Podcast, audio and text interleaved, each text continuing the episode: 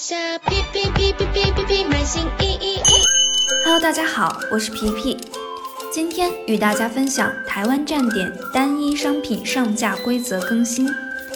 为了方便买家更快、更准确地搜索到目标商品，Shopee 平台建议卖家将不同商品分别上架至不同商品页面中，其中不同商品品牌、系列、型号。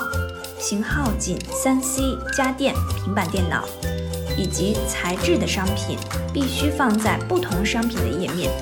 若卖家违反了单一商品上架规则，违规商品将被暂时下架，修正后才可以重新上架售卖。二零二零年九月一日起，我们已经开始了审核活动商品以及广告商品。活动商品指 Shopping 主题活动商品。Shopee 限时特卖商品、Shopee 团团转商品以及 Shopee 相关大促活动商品。广告商品指广告投放商品。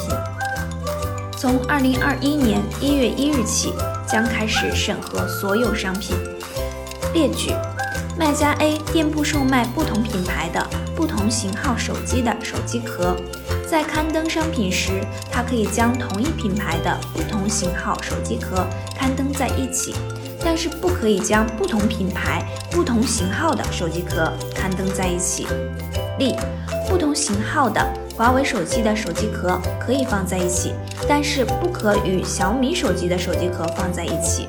小米手机的手机壳需刊登在另外的商品页面。列举二：多款商品被放到同一商品页面的不同选项是违规行为。多款商品分开售卖的话，需要创建多个商品页面。组合售卖多款商品是可以的，详情可参考虾皮大学。感谢您的收听，我们下期再见。在下皮皮皮皮皮皮皮买新衣衣衣。